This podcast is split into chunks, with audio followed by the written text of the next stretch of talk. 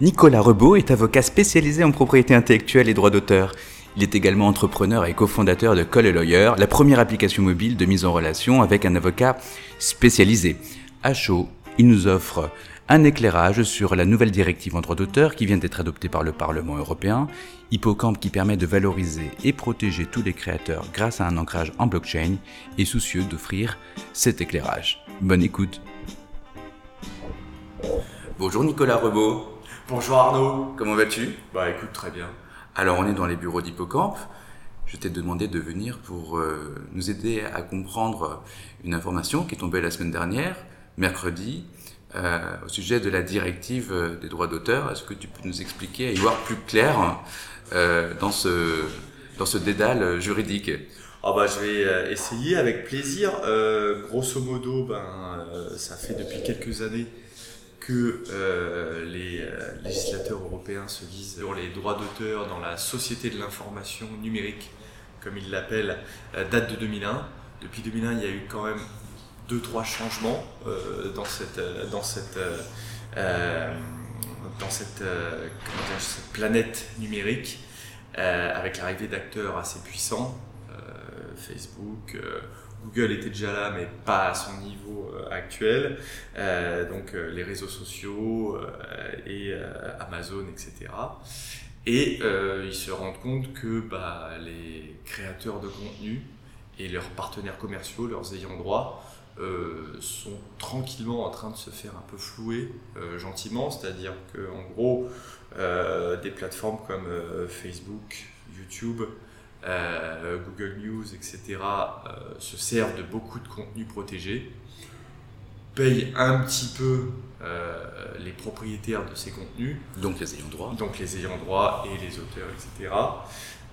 mais finalement gagnent beaucoup, beaucoup d'argent et que la répartition n'est pas tellement très fair play, si je puis dire. Et donc, cette engager une discussion euh, à base de lobby de part et d'autre euh, pour dire eh ben il faut forcer en fait euh, les États membres à prendre des, des, des, lois, des réglementations pour forcer ces plateformes à rétribuer de manière juste et proportionnée les créateurs de contenu, leurs ayants droit, etc. Comment a été accueillie cette nouvelle du côté des lobbies des GAFAM, typiquement Ils ont rigolé. Écoute, pour le moment, je pense qu'ils euh, tirent un peu la gueule. Euh, mais euh, ce qu'il faut dire déjà, c'est que certes, la directive droit d'auteur a été adoptée dans le sens que voulaient les créateurs de contenu, etc. Mais on n'est qu'au début du chemin. C'est-à-dire que dans le processus législatif européen, une fois cette directive adoptée, donc le 12 septembre dernier, il va y avoir ce qu'on appelle un trilogue, une sorte de dialogue à trois entre le Parlement, la Commission et le Conseil européen pour adopter un texte définitif donc qui va faire l'objet de toute façon de compromis. Donc on a des euh, guidelines mais sur lesquels euh, voilà, il faudra encore euh, peaufiner quelques, quelques ajustements. Donc voilà, c'est pas le texte final qui devra être appliqué par, par les États. Les États membres auront également une liberté qui sera définie dans, dans, le texte définitif, auront une liberté dans, dans l'adoption de ce texte et la transposition dans, leur, euh, dans leurs droits nationaux. Mais voilà, on n'est qu'au début. Donc c'est une première victoire, mais il faut prendre des pincettes parce que le, texte va changer. Il y a une discussion qui va s'engager pendant pas mal de mois. Hein. Je mm. pense que l'adoption définitive, on peut attendre encore un an. Mm. Donc sur cette première adoption, en effet une victoire pour euh, tout ce qui est créateur de contenu. Notamment, on va en reparler, donc les éditeurs de publications de presse et, euh, et, les créateurs de contenu quand, euh, quand leur, euh, leurs œuvres sont mises en ligne par des utilisateurs sur des plateformes de, de partage de vidéos, par exemple. mais une victoire en, en demi-teinte parce qu'on va voir que finalement on peut avoir d'autres lectures sur le texte et qu'on sait très bien que les gros acteurs puissants que sont les GAFAM vont pas forcément se laisser dicter les choses aussi facilement. Hmm. Qu'est-ce qui a euh, fondamentalement changé entre 2000, euh, les années 2000 et aujourd'hui, d'après toi, en termes de, consommation de contenu et de création en réalité? Bah, En gros, en gros toute la, consommation du contenu a changé. C'est-à-dire que, je dis n'importe quoi, en 2001, je pense que tu achetais encore des CD. Va demander maintenant en 2018 à un jeune ce que c'est qu'un CD, il ne saura pas te répondre. Lui, il a 10 heures, il a Spotify, il consomme en streaming. Donc rien que ça a changé. Les DVD, tout ce qui est le support physique a quasiment disparu, sauf quelques adeptes de reliques, certains fans de, de rock and roll qui achètent encore l'objet. maintenant, tout se fait de manière dématérialisée sur des plateformes, euh, que ce soit euh, de la VOD, euh, du streaming musical, etc. Mm. Et donc ça, forcément, ça a fait naître des acteurs qui ont pris un certain pouvoir sur, sur, sur le web et qui, qui donc investissent beaucoup, en effet, pour avoir ce, ce contenu, mais qui commencent véritablement à, à, truster un peu tout et à gagner beaucoup d'argent, parfois au détriment bah, de ceux qui font le contenu. Mm. C'est bizarre parce que le jeune d'aujourd'hui, il pourrait utiliser le peer-to-peer, alors qu'ils euh, utilisent des plateformes capitalistiques, Facebook. Euh, Complètement. Donc, euh, les outils qui nous permettraient de nous de s'affranchir justement de, ces, de cette prise d'otage d'utilisateurs en fait. Donc cette technologie existe, mais on l'utilise pas nous en tant que créateurs. Non. Qu'est-ce que et donc du coup cette loi, elle, elle tend à, à rééquilibrer euh, cet entre-niveau entre les créateurs eux-mêmes et les ayants droit qui les représentent? Alors, c'est pas forcément entre le rééquilibre entre les créateurs et les ayants droit qui les représentent, parce que ça, à la limite, c'est contractuel, ça, c'est de la négociation euh, euh, contractuelle assez basique, il n'y a pas eu besoin de directive pour ça. Enfin, je veux dire, les lois nationales s'occupent déjà d'encadrer ces, ces rapports-là, mais c'est véritablement entre ceux justement qui agrègent, qui algorithment les contenus, donc les moteurs de recherche, donc les plateformes d'échange, de, de, mise en ligne, etc. Et les créateurs et leurs ayants droit. Et c'est ça qu'est venu dire la directive, c'est-à-dire on a remarqué qu'il y a un déséquilibre certain, que euh, les créateurs et leurs ayants droit en pâtissent. Donc il faut rééquilibrer, il faut ramener une négociation un peu forcée, entre guillemets, et une, euh, qui donnera lieu à une rémunération juste et proportionnée de l'utilisation qui est faite de ces contenus. Ça sonne très français. On dirait qu'on essaie de réglementer un ménage à trois. c'est un peu ça, c'est un peu ça. Bah, c'est européen, hein. c'est très latin finalement. Et donc, ce que vient dire la directive, en gros, il y a deux gros articles qui ont fait beaucoup de bruit. On a l'article 11 de la directive qui a donné aux éditeurs de publication, de publication de presse ce qu'on appelle un droit voisin. Qu'est-ce que c'est qu'un droit voisin? On connaît le droit d'auteur, le droit voisin, qu'est-ce que c'est? En gros, c'est un droit voisin du droit d'auteur. C'est celui qu'on donne notamment aux producteurs de disques. Le producteur de disques, ne crée pas lui-même du contenu. Il a des interprètes qui chantent des œuvres protégées et qui lui cèdent droits. Euh, sauf qu'on lui reconnaît un certain droit, un droit d'autoriser ou d'interdire l'utilisation de euh, l'interprétation du chanteur euh, par le biais d'un droit voisin que, lui a donné la loi en 1985, la loi française en 1985 eh ben on va dire euh, à l'éditeur de, de, publication de presse, on va lui dire, toi aussi tu as un droit voisin, c'est-à-dire que des journalistes te cèdent leurs droits pour que tu euh, exploites leurs articles. Donc tu investis pour exploiter les articles, pour payer ces journalistes, pour les exploiter en ligne, en papier, etc. Et donc du fait de cet investissement, tu es alloti d'un droit voisin, et donc tu auras le droit de dire oui ou non. On verra ensuite dans la pratique comment ça se passera, mais de dire oui ou non à Google News, à Facebook quand on postera, quand Google News ou Facebook posteront ou se, verront poster sur leur plateforme du contenu t'appartenant, du contenu euh, journalistique t'appartenant à toi, euh, éditeur euh, Libé, éditeur Figaro, etc. Tu devras, un, négocier, on devra négocier avec toi pour obtenir ton accord et surtout on devra te payer pour l'utilisation qui en est faite. Toi qui es avocat en droit d'auteur et en propriété intellectuelle, c'est par exemple précisément dans cette zone où tu pourrais intervenir donc entre un journal euh, euh, de presse nationale et quotidien et un euh, Google News par exemple. Exactement, exactement. on peut penser que les services juridiques des éditeurs de presse seront un peu affûtés là-dessus, mais en on effet, pourrait. On, pourrait. Exactement, mais en effet, à un moment donné, peut-être qu'au début, il faudra faire intervenir des avocats qui seront là pour un peu regarder si tout est carré, si tout est clair. C'est, encore une fois, ce que dit la directive euh, le 12 septembre, euh, ce qu'elle dit encore aujourd'hui. Euh, le texte va faire l'objet de, compromis. Je ne sais pas comment les plateformes surpuissantes vont accueillir cela, parce qu'elles sont quand même, c'est quand même elles qui mènent le jeu. C'est-à-dire que si on dit à Google ou à Facebook, en fait, vous allez devoir payer maintenant, est-ce que Google et Facebook vont pas dire, mais nous, sans, nous, en fait, les éditeurs de presse, ils n'existent plus.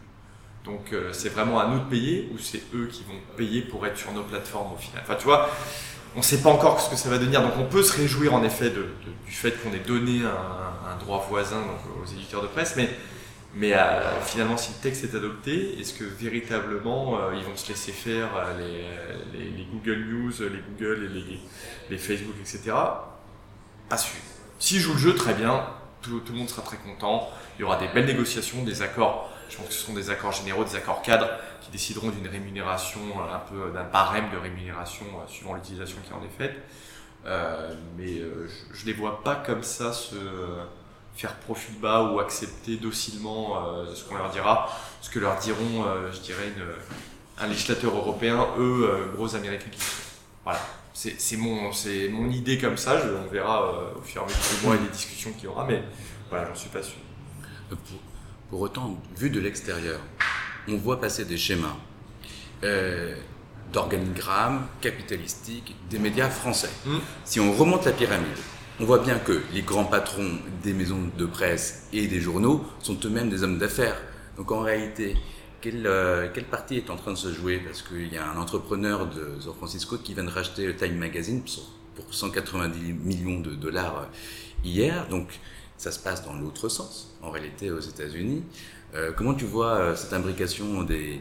Parce que les, les milliardaires, les licornes américaines euh, face aux euh, licornes ancestrales euh, françaises. C'est ça, c'est ça. Et puis on sait très bien que, enfin voilà, la, presse est un peu sinistrée. C'est un peu comme le, milieu de la musique. Ça, ça, devient très compliqué pour pour des publications de presse de, de, rester rentable et, et, même, je dirais, de, de pouvoir monétiser bah, leur abonnement, etc. C'est très compliqué. Finalement, tu arrives à avoir pas mal de choses en ligne.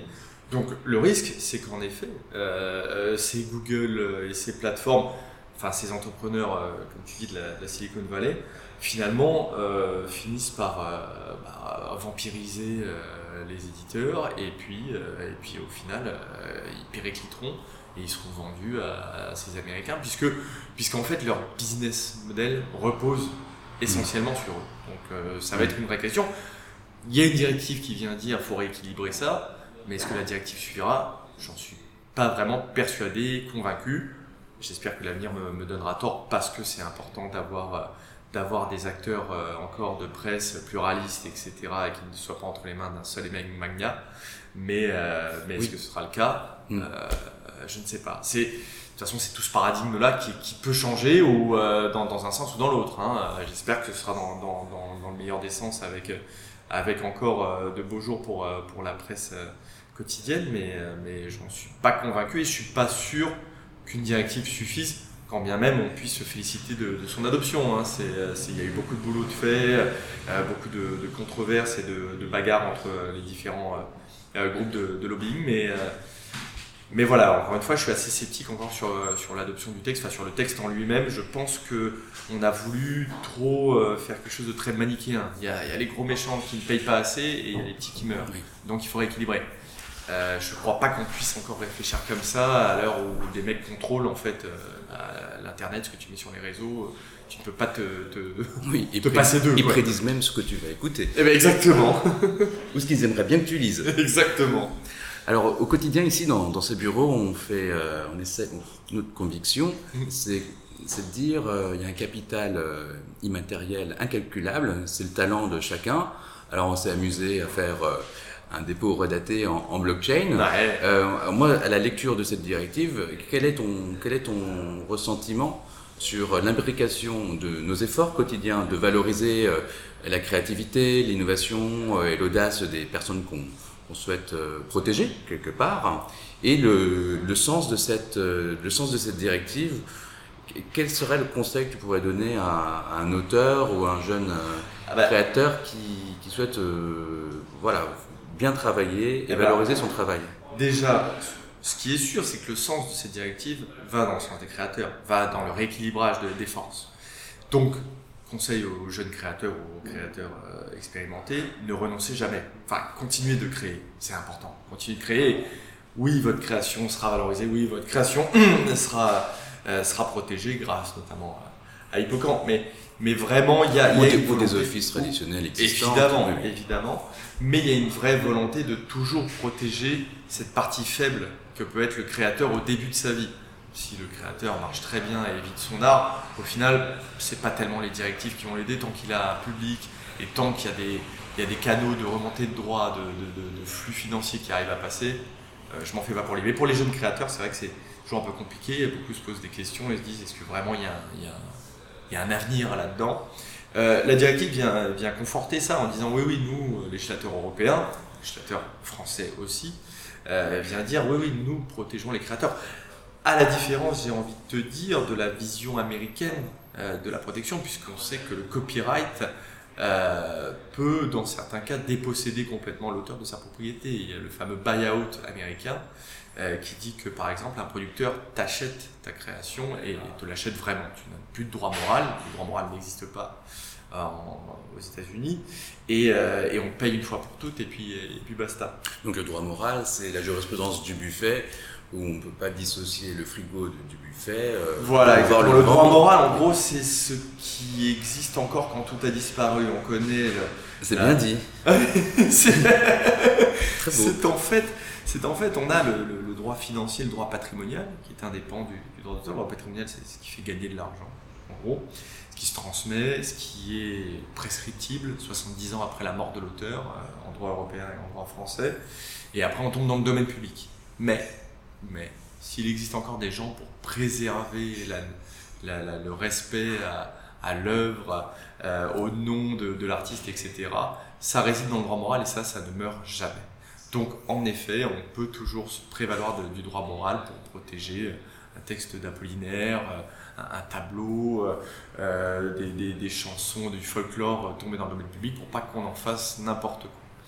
Euh, donc voilà, donc ça c'est la conception européenne euh, qui s'oppose donc à, la conception américaine. C'est une conception euh, qui trouve sa source dans, euh, dans la lumière française ou c'est un souffle qui est devenu petit à petit plus européen C'est à la base, sauf erreur, c'est alors c'est pas forcément euh, franco-français.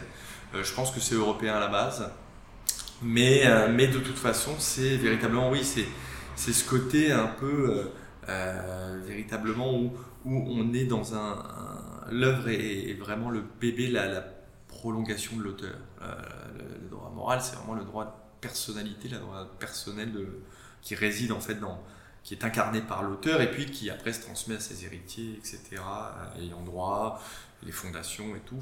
Tu peux, transmettre ton, droit moral un peu à qui tu veux tant que tu préserves un peu cette, euh, cette, euh, cette maison qui est euh, le droit moral. Est-ce que tu as quelque chose à rajouter Pour moi, c'est euh, peut-être un article, Le, le que- dernier que- article. que tu as Ouais, l'article. m'as parlé tout à l'heure. Voilà l'article, la- le dernier article qui est, qui est intéressant dans la, dans la directive, qui, qui continue toujours ce- cette lignée de, de protection des, des contenus, c'est le fameux article 13 qui dit en fait aux grosses plateformes, parce les- ça, ça s'appliquera pas, la, la directive dit que ça s'appliquera pas aux petites plateformes qui font pas forcément de, du, euh, de la recherche de profit, etc. Donc aux glo- grosses plateformes de partage de vidéos notamment, euh, que euh, à- quand un utilisateur poste un contenu protégé, tu, tu fais une reprise d'une chanson connue des Beatles euh, et euh, tu la joues guitare-voix et tu la postes sur euh, YouTube ou, euh, ou Dailymotion. Oui. En fait, euh, Dailymotion aura l'obligation d'avoir conclu des accords avec les ayants droit de cette œuvre protégée. Toi, l'utilisateur, tu n'y es pour rien. Toi, tu veux utiliser la plateforme, etc. Toi, on ne te demandera rien. En revanche, la plateforme n'aura pas le droit de laisser ta vidéo en ligne s'il n'y a pas eu euh, un accord euh, avec. Alors, on parle d'accord, c'est pas au cas par cas. Généralement, ce sont des accords généraux qui seront conclus avec euh, les sociétés de gestion collective type SACEM, SACD, etc., Oui. qui s'occupent de, de gérer les accords, les, les droits collectifs en fait des créateurs dans chaque secteur de, de la création. Et donc ces grosses plateformes auront l'obligation de, de- de- de contracter, d'avoir des licences euh, avec euh, les titulaires de ces contenus, les titulaires originaux, créateurs et, et ayant droit, éditeurs, producteurs, etc.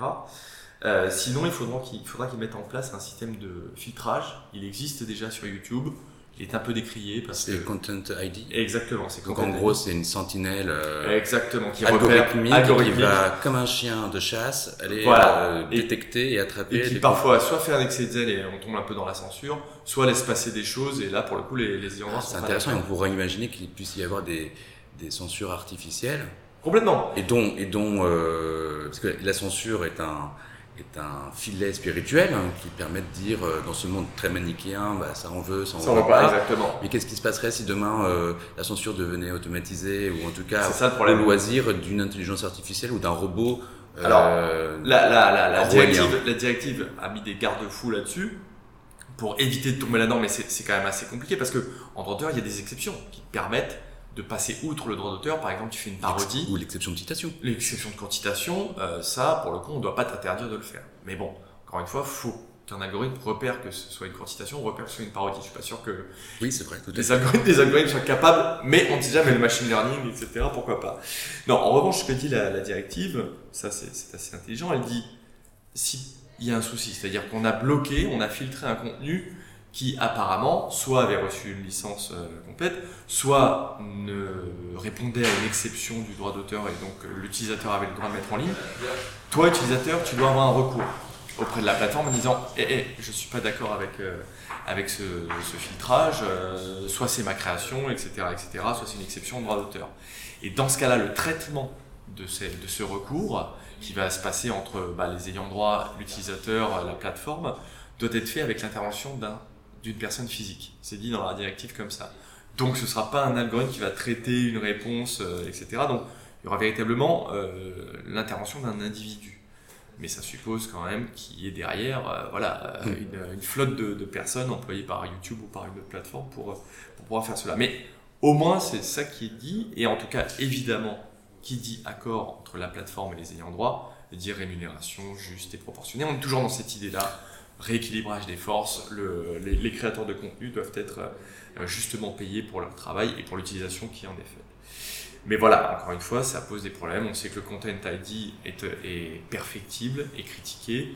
Euh, Est-ce qu'à l'avenir, à l'aune de cette directive et du texte définitif qui sera adopté dans, dans plusieurs mois, on aura quelque chose de, qui pourra être mis en place euh, technologiquement viable à voir. Là aussi, je, je reste sceptique, mais, euh, mais je, je- je- m'attends à être surpris. euh, Je suis tout à fait apte à être surpris par, par ce qui sera décidé, et par, par après la bonne foi qu'il y aura dans, les, dans ces acteurs euh, surpuissants pour, euh, pour adopter, cette, pour appliquer cette directive.